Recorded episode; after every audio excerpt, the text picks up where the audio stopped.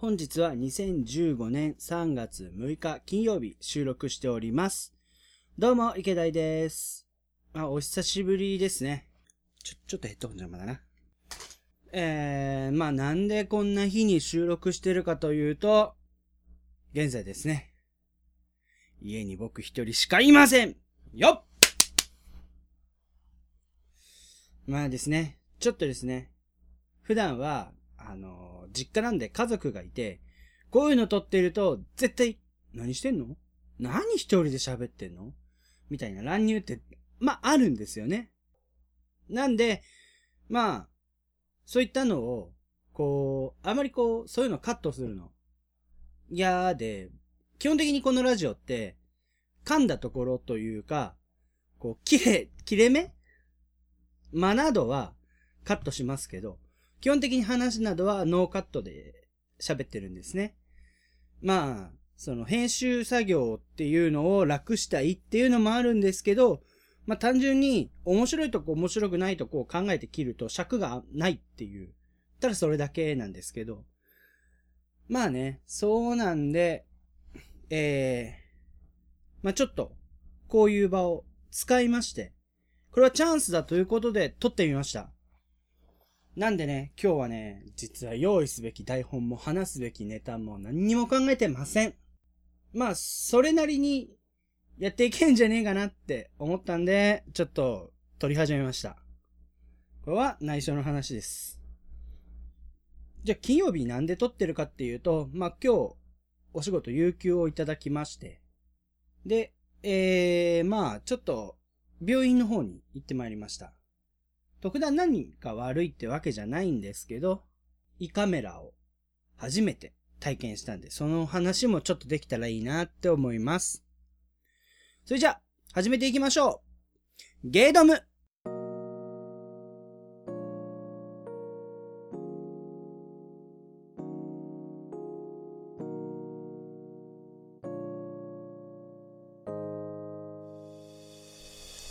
このラジオはゲーム、読書、映画 DVD 鑑賞を中心に僕池田がいいなって思ったものを淡々と紹介していくウェブラジオです。どうも皆さんお久しぶりです。1ヶ月ちょっとぶりぐらいですね、まあ、唐突にですね復活しましてやっぱもう半年以上やってないんでなんだと。このクソ番組だと。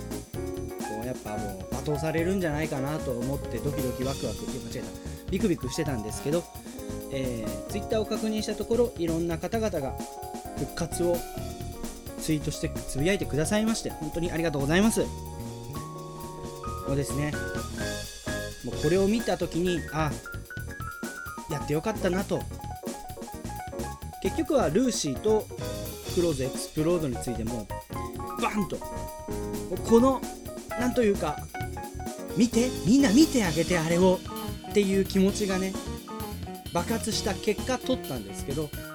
まあ復活を喜んでくださってくれる方がいるんでもう本当嬉しかったですね。これからもどんどん配信していけたらいいなって思ってます。でね紹介させていただきますとエニグマさんが「ゲードム来た狂井崎龍之介さんが「おいみんなゲードム更新されてるぞ寝てる場合じゃない!」えー、中ちゃんマンさんちゃん中さんが「ゲードム復活!」アシュラ原田さんが「ゲードム復活してた!」などなどをいただきまして本当にありがとうございますそれでですね「ハッシュタグゲードムで」えー、いただいているんですけど先ほど紹介しましたちゃん中さん中ちゃんマンさんですねルーシー、気になってました。リュック・ベッソンさんが絡むものは、やはりレオン以来気になっています。ただ、なかなかレオンを超える作品が自分の中で出てこないのも、ルーシー、気になってました。リュック・ベッソンさんが絡むものは、やはりレオン以来気になってしまいます。ただ、なかなかレオンを超える作品が自分の中で出てこないのも事実で、ありがとうございます。確かにルーシーはリュック・ベッソンさんの作品なんですけど確かに監督っていうと結構少ないんですよね。先ほどちょっと調べたんですけどカチカチ。そうですね。監督だけで言いますとえーまあ、先ほど言いましたレオンであったりフィフスエレメント。あとジャンヌ・ダルク。もそうですね。あとは、えー最近で言いますと、えー2013年のマラビータ。ですね。マラビータどういう作品かって言いますと、まあ、監督はリュック・ベッソン。制作総指揮はマーティン・スコセッシ。で、えーロバート・デ・ニーロであったりトミー・リー・ジョーンズなどが出るなんていうんですかねコメディですかね。クライムコメディ映画って言った方がいいんでしょうかね。あの元マフィアが FBI の承認保護プログラムを適用されてこう隠れ家に逃げるんですけどまあそこでもその元いた、えーマフィアのファミリーから攻撃を受けてそれ反逆するというまあファミリー対ファミリー。言い方おかしいんですけどマフィアの一族というかファミリーと、えーその元ボスのボスなの？元ボス？の、えー家族とのバトルっていう感じですね。そういった映画が2013年に作られて、えー予告編が確か結構いろんな DVD 最近見るんですけどそれに必ず入ってるんですよね。結構面白いですね。その予告だけまだ内容見てないんで予告だけ見るとすごい面白そうです。であったりとか、えーあとは何ですかね。ニキータ懐かしいですね。っていうか僕,、まあ、僕自体はあのー作品を見たことはないんですけどニキータっていうのはこうツタヤのこうよく紹介しますよっていうのでよくあったりとか多分金曜ロードショーでちょっと見たことあるんじゃないんですかね。それぐらいですかね。ただですね僕も監督って言ったらやっぱレオンやっぱ印象的かなって思うんですよ。ただレオンの他に僕はこの監督じゃなくて制作および脚本の方でですね、えータクシータクシーはシリーズっていうか3作ですね。タクシー1タクシー2タクシー3とかですね。あとはトランスポーターシリーズ。これもすごい好きなんですよ。もうタクシーはもう特にあのタクシーは父親の影響で見るんですけど父親がすごいタクシーシリーズ好きでで父親はもう映画っつったらコメディか史実を描いた戦争かっていうぐらい極端な人間なんですね。なんで、まあ、それの影響でいろいろとこうコメディ映画見たりするんですけど、まあその中でタクシーを一度見てすごい面白かったですね。ああいうタクシーがいたらですねぜひね乗ってみたくはないですね。うんそうですねそれですかね。あと1個すごい気になってるのが、えーアルティメット。これアルティメットじゃない。間違えた。アルティメットは見た。そうじゃなくて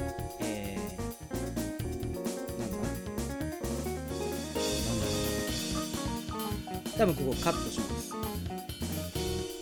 えーまず一つは、えー96時間シリーズ。あのニーアムリースリーアム・ニーソンさんがこう、C、元 CIA の主人公で今のところ3作作られてますよね、えー96時間と96時間リベンジ。で、えーつい最近やってましたね。やってんのかな今も。レクイエム。96時間レクイエムの3作。でもう一つはですね、えーこれあんまり有名じゃないんですけど、えーフルスロットルっていう映画があります。内容はどういうものかっていうのはちょっとまだわかんない。見てないんですけどこれは、えーリュック・ベッソンが脚本を、えー描いてまして実はこれアルティメットのリメイクなんですね。じゃあ何なの？アルティメットの方が面白いじゃんって言われるとどうなのかまだわからないんですけどこれ実は、えー主演がですね、えーポール・ウォーカーさんなんですね。で僕自身このポール・ウォーカーさんすっごい好きで。でポール・ウォーカーさんまあ、だじゃ誰かと言われるとあのワイルドスピードシリーズの主演である、えーブライアン・オコナー。まあ2人いますよね。ドミニとブライアン。その1人の主人公であるブライアン・オコナーをバンからずっとポール・ウォーカーさんがやってらっしゃいましてで2013年に交通事故で亡くなってしまいました。でその最後の主演作が、えーこの映画なんですね。もちろん、まあ、ワイルドスピードの最終最終作というか最終最後の作品である、えーワイルドスピードのスカイミッションにも出演しているっていう話なんですけど、まあ、ちょっとよく分かってないですね。なんでまあそのブ,、えーブライアン・オコナーじゃない。ポール・ウォーカーさんが出てる最後、まあ、出てるの最後の主演作であるフルスロット。っていうのはちょっと気になりますね、えー今ツタヤさんでも純真作かなぐらいで今レンタルされてますのでもし気になるという方は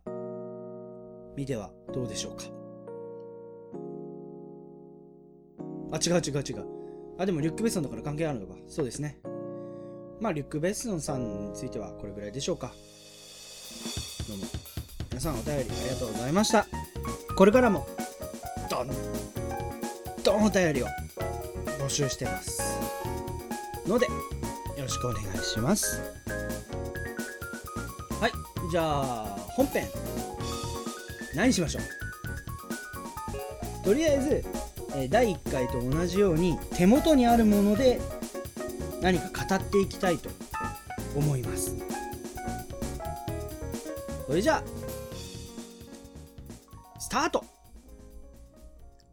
だな。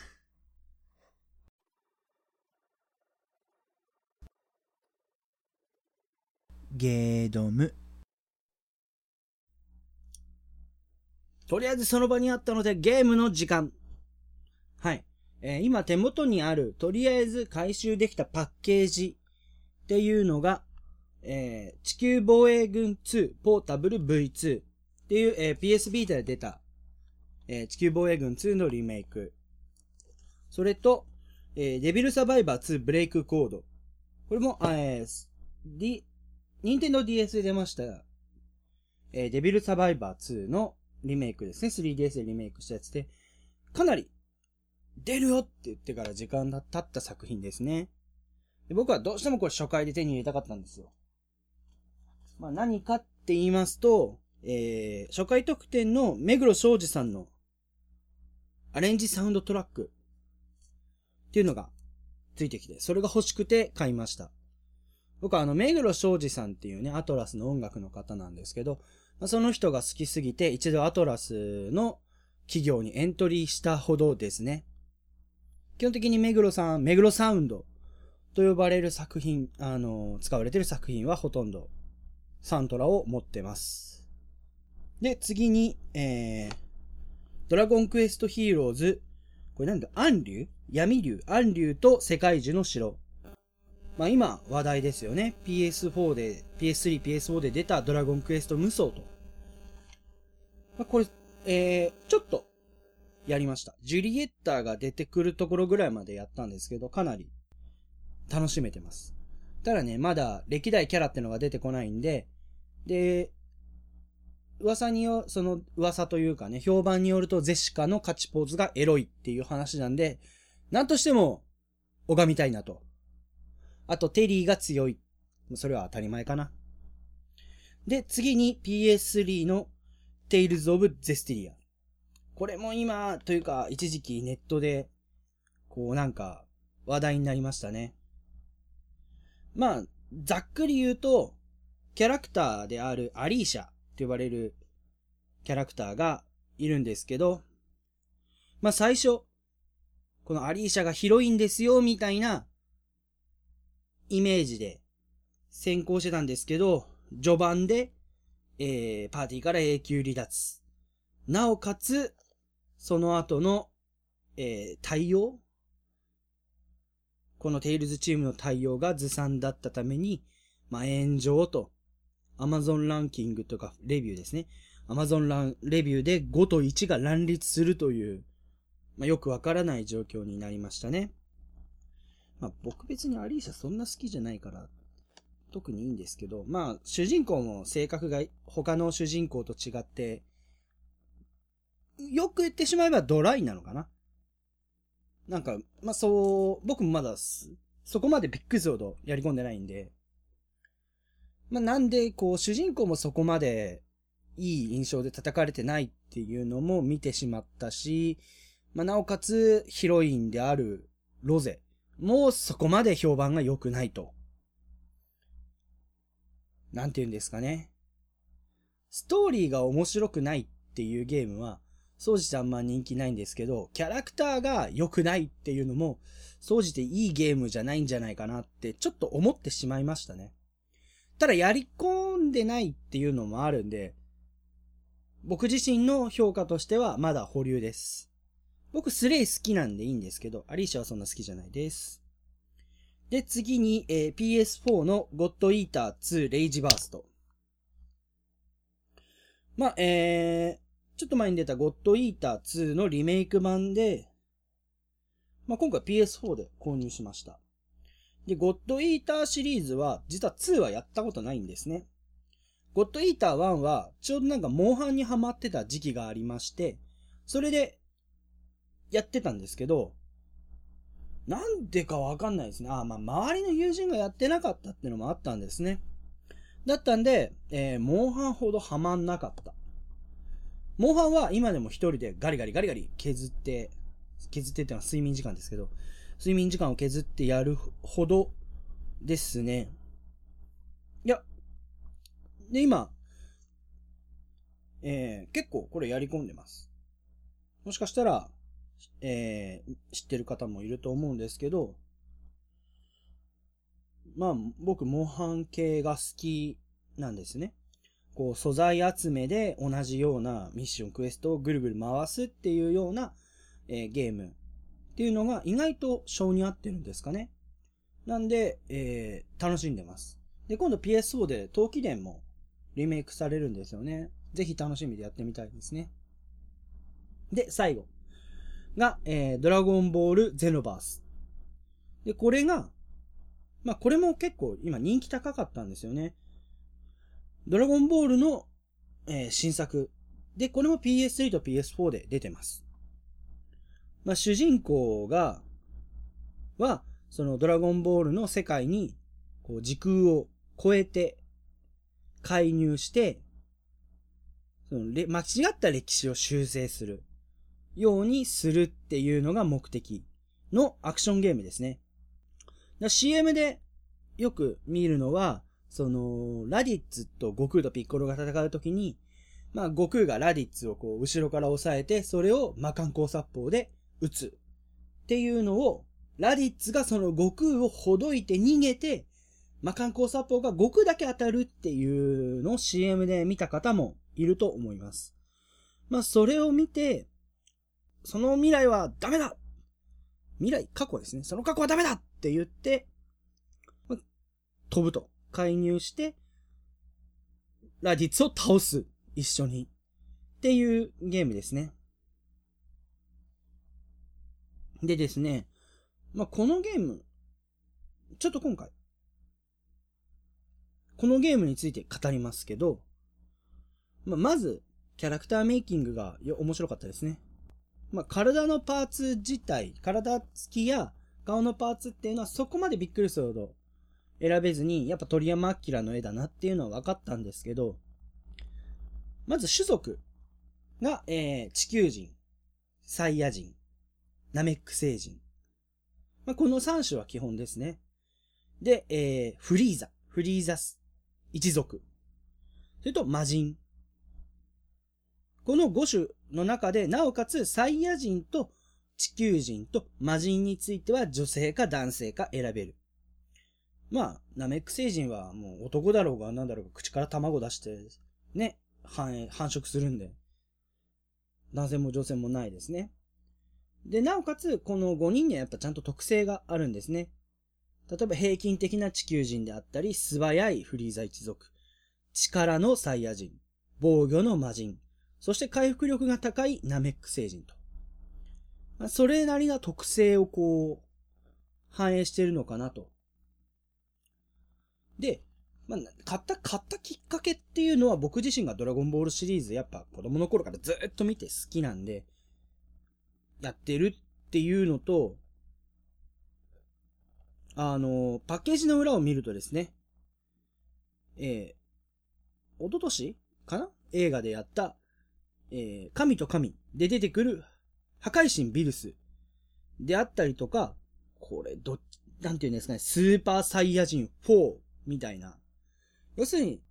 今後ね、DLC、ダウンロードコンテンツで GT 編が入ったりするという情報も得てるんで、これは買ってよかったなと思います。で、現状どれぐらいやったかっていうと、まだフリーザ倒して終わってますね。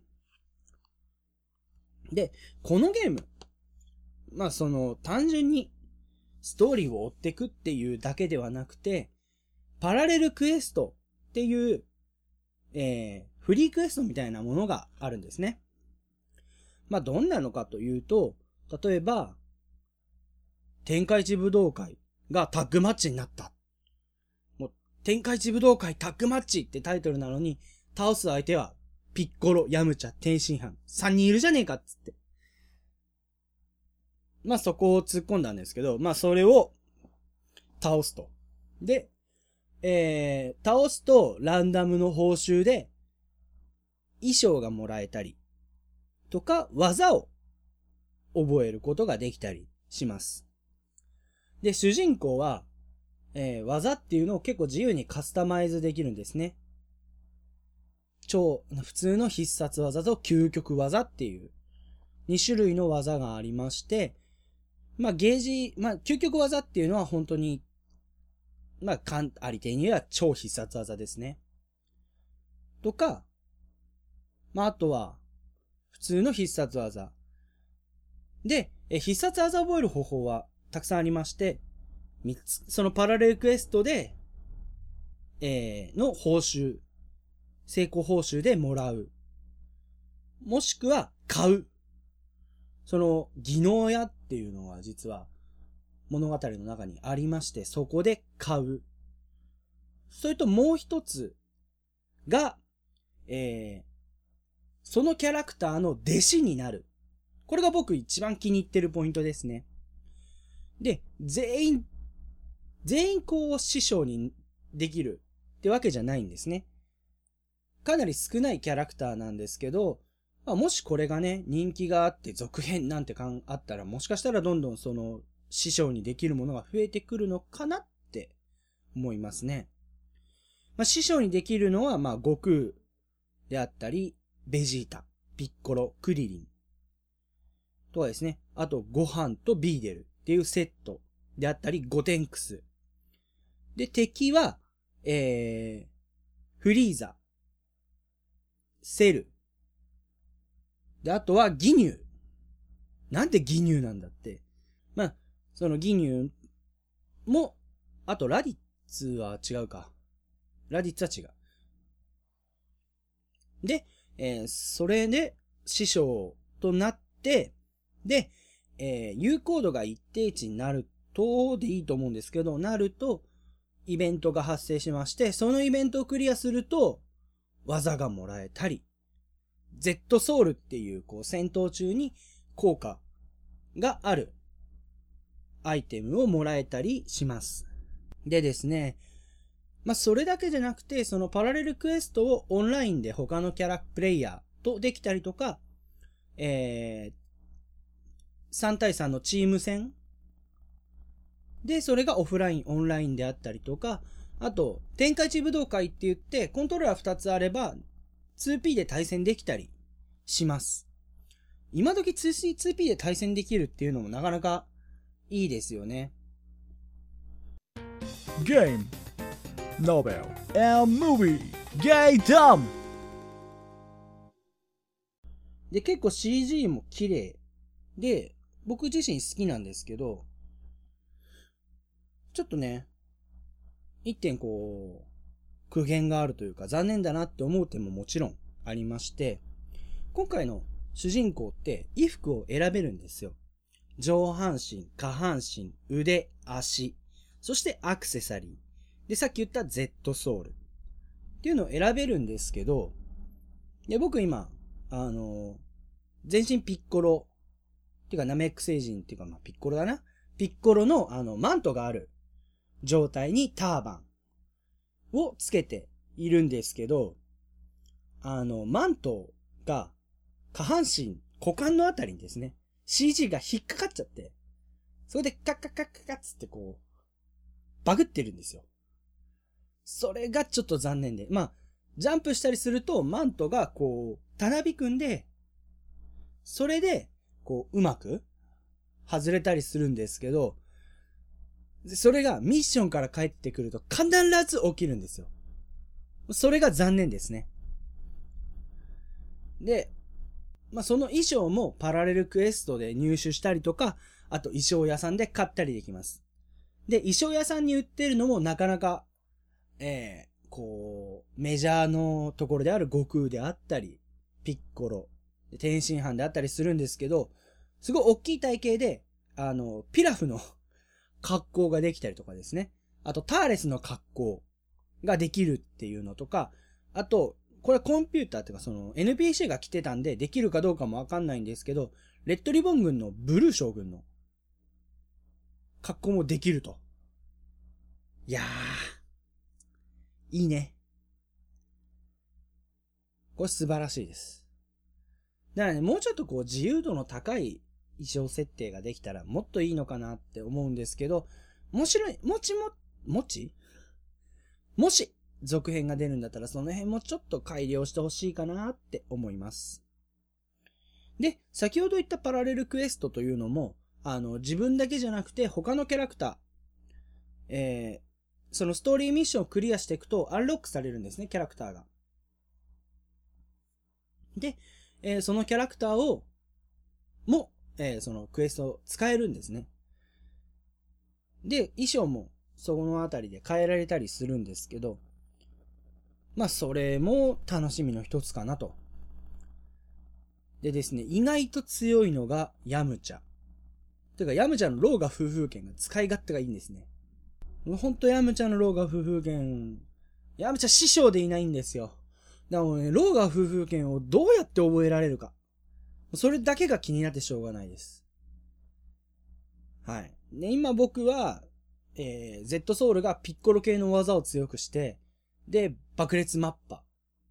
とかつけてます。ただ師匠はベジータです。ヤリック砲が欲しかった。で、この師匠も結構自由に、えー、とりあえずこいつ覚えたからちょっとこっち行こうとか、そういったこともできるっぽいんで、まあ、気兼ねなく師匠システムっていうのを使えるのかなって思いますね。まあ、ドラゴンボール好き。で、PS4、PS3 持ってるよっていう方であれば、このドラゴンボールゼノバース、もうおすすめです。特にですね、えー、ドラゴンボールの世界に入って遊んでみたいなっていう願望、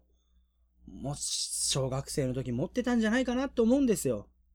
カメハメハが撃てたらなとか、武空術が使えたらなって。それも、このゲームならできます。で、主人公の相方はトランクス。あの、改造人間。改造人間ちげえよ。人造人間セル編で出てきた、あのトランクスが、えー、相棒として出てきます。戦いませんけど。結構ですね、こう、うまく話の中に織り込んできてるなっていうのと、なんかこう、そうですね。いい意味でも悪い意味でも、まあ、邪魔にならない。と言った方がいいんでしょうか。で、人によっては、あの、ストーリー10時間ほどでクリアできるということなんで、まあ、10時間一気にこう、ストーリーバーってやった後、パラレルクエストをちょっとずつちょっとずつやっていくっていうのもいいんじゃないかなって思います。はい。早くですね、破壊神ビルス様に会って戦いたいですね。で、どうやらね、悟空のね、スーパーサイヤ人ゴッドとかですね。スーパーサイヤ人4も、実は出るらしいっていうか出るんですよ。で、このゲームと同日に発売された、えー、攻略本、V ジャンプの攻略本では、スーパーサイヤ人4ベジータ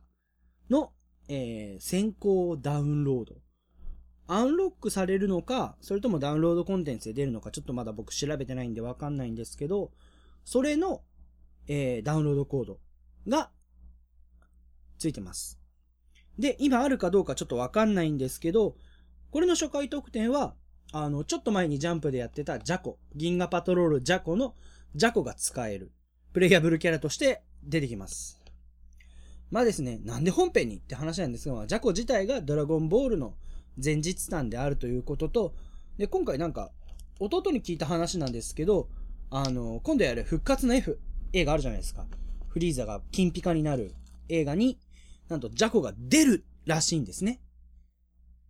まあもうもちろん、こう、もちろんあの世界でドラゴンボールとあられちゃんも世界繋がってるじゃないですか。アニメ見た方はわかると思うんですけど。なんでまあそういったのもありかなともちろん猫マジンにもドラゴンボールのキャラ出てきますしね。全然ありだと思います。えー、まあ、今回紹介させていただきました6本のゲーム。6本 ?6 本だね。6本のゲームっていうのはとてもメジャーなところ。本当にメジャーかな？まあメジャーはメジャーですね。ドメジャー。シャドウ・オブ・モルドール面白いよとか、ジ・オーダー面白いよって僕自身まだやってないから言えないんで、まあ、とりあえず、ドメジャーなところは手元にあったんで、それを紹介させていただきました。でですね、えー、実は、ちょっとガサガサします。また一本ですね、ゲーム買っちゃったんですよ。こんなゲーム溜まってるのにもう散財癖がひどい。それがですね、アトラスさんから出ました。世界樹と不思議のダンジョン。でこれが、え1000回遊べるキャラクターメイク RPG。1000回遊べるってのも、あの、風来の試練とかですね。その、ハクスラという、ハックスラッシュと呼ばれるジャンルの RPG ゲームででして、えー、風来の試練であったり、トルネコ、チョコボの不思議なダンジョンなんかで有名な不思議なダンジョンシリーズが、え、今回アトラスさんの有名コンテンツである世界中の迷宮シリーズとコラボした作品でですね、ちょっとガサガサしますけど、ちょっと開けてます。えー、多分今ね、パンって落としたんですけど、それは多分カットしないかもしれないです。で、今回、3DS で出て、で、今回その不思議なダンジョンで、えー、4人で、4人パーティーを自分で作って、で、行くという、まあ、世界中の迷宮のキャラクターメイキングと不思議なダンジョンっていうようなイメージですかね。え気になっているという方はですね、ニコニコ動画さんで、あの、MSS プロジェクトと呼ばれるそのゲーム実況集団の方が、えー、実況してる、公式で実況してるものがあるんで、えそちらの方を確認してはいかがでしょうか。こう、なかなか面白いと思いますよ。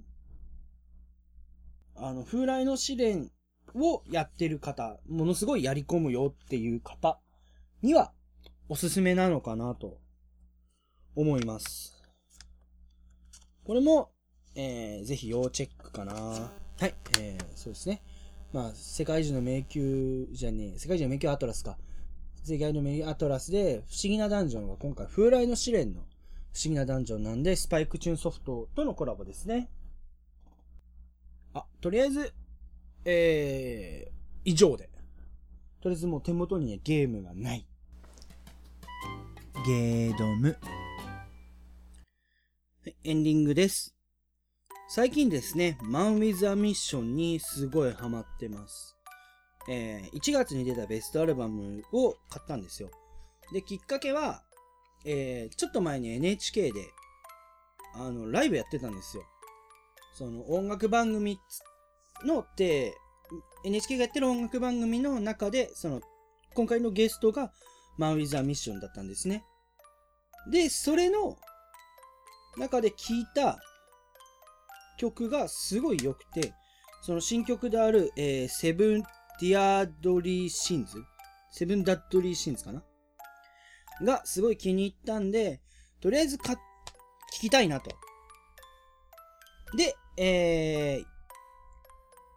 まずじゃあ、その新曲だけ買うのもどうかということで、まあどうしようかなと思って、お近く会社の近くのツタヤに行ったところ、そのベストアルバムが出てますよと言われたんで、まあ、入るにはベストアルバムからかなと。で、よかったら普通のアルバムをボンボンボンボンボン買ったり借りたりしていこうかなと思ってます。いや、なんて言うんですかね。最近ずっとアイドルであったりとか声優であったりとかこう、学生時代は、から考えるとちょっと違ったんですね。学生時代はもう僕、ジャンヌ・ダルクをバンバン聴いてたりとか、えーあとはバンプ・オブ・チキンとかこう、ちょっとこう、メインストリームに乗っかったと言いますか。で、それから、ミヤビとかロック、ビジュアル系ロックを聴いてたんですけど、まあ、いつの頃なんでしょうね。急になんか、声優系を聞き出したりとかしたんですよ。別に声優系が悪いわけじゃないです。今でも好きですよ。だけどこう、マンウィズナミッションを聞いてたら、昔を思い出したと言いますか。あ、そうだ、俺ってこうだったなと。授業中でもジャンヌ・ダルクのレッドゾーン聞いてたなとか、女の子のいる前でもドライ歌ってもう、なんていうか空気が読めないっていうか、攻めてたというか。まあ今でも、そのアシッド・ブラック・チェリーさんは大好きです。でもね、ジャンヌ・ダルク復活しないかな。本当に、ジャンヌ・ダルクは好きでしたね。あ、あとですね。えー今度、友人の付き添いでですね、まあ、なんでか、高田組のライブを見に行きます。静岡のエコパアリーナに来るらしいので。でその友人から、高田組のライブ行こうぜほら、チケットも予約したよもう、なんて言うんですかね、に別にいいんですよ。すごいいいんですけど、言葉を、あえて言葉を言うとするならば、逃げられない。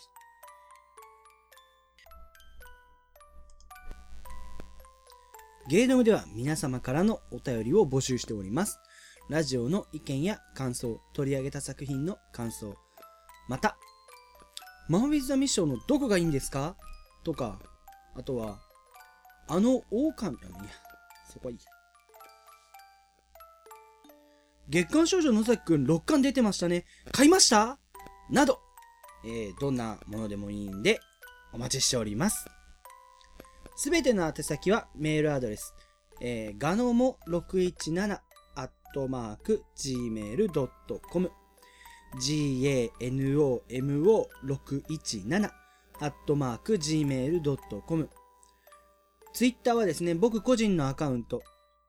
池田2887 ike アンダーバー dai2887 に直接リプライ、または、ハッシュタグゲードム、ひらがなでゲードムまでお願いします。とですね、ちょっとですね、本気で実況を撮りたいなと思ってます。えー、ダークソウル2は、えー4月になったら PS4 版が出るんで、出たら、えーその PS4 版の初見プレイが撮れたらいいなっていうのが一つと、あと最近ですね、モンスターファーム2を、ちょっとまた購入しまして。で、モンスターファーム2の特色っていうかもうその大きな、えーセールスポイントとしては、CD からモンスターを、その自分が、えー育てるモンスターを召喚できるっていうシステムなんですね。なんで、まあ今ある CD で、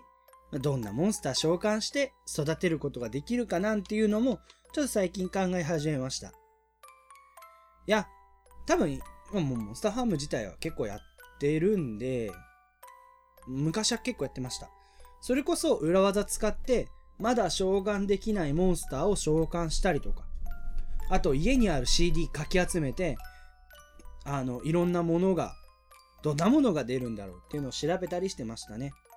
あの、ジュディマリーさんのクジラ12号で、クジラ型のモンスターが出てきて全てのパラメーターが12なんていうのは有名なお話ですよね。まあ、でも僕らの時はクジラ12号を持ってなかったんで、うん、それを確かめることはできなかったんですけど、まあ、今回実況するにあたって、そういうのも調べられたらないいなと思っております。はい。それじゃあ、えー、また次回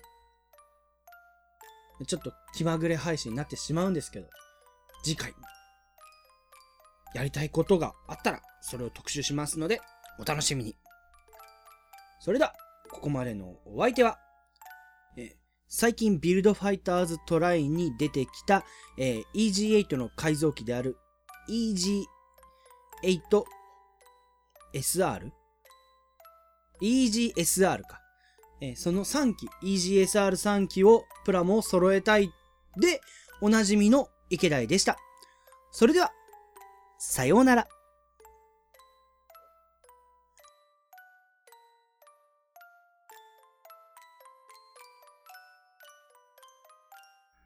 1点訂正です。第2章第2話の中で、ゴッドイーター2レイジバーストを、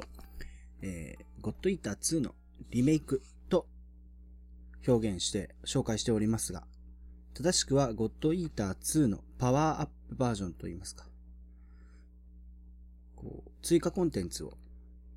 追加したバージョンとなっております。大変申し訳ございませんでした。